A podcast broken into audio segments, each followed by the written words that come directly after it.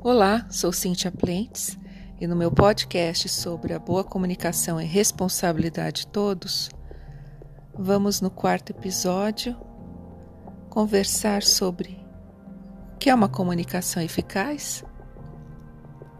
Existem vários fatores que contribuem, mas tem um aspecto fundamental: é o saber escutar.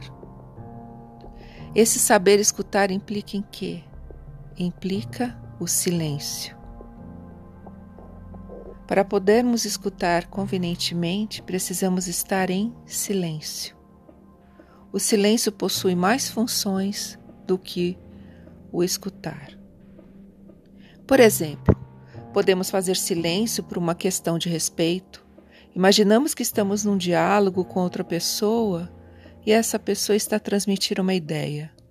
Não é de bom tom começarmos a falar ao mesmo tempo, que essa pessoa, não só por ser uma falta de respeito para com o outro, mas também por interferirmos ou quebrarmos o raciocínio de quem está a transmitir a mensagem. Portanto, o silêncio pode também assumir um papel de profunda troca de emoções e sentimentos. Para usufruirmos de uma comunicação eficaz, é importante aprendermos a interpretar e a dar significado ao silêncio dos outros.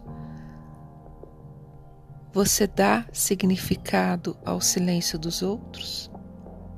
Ser sensível aos silêncios e aprender a interpretá-los é uma exigência da comunicação. Até o próximo.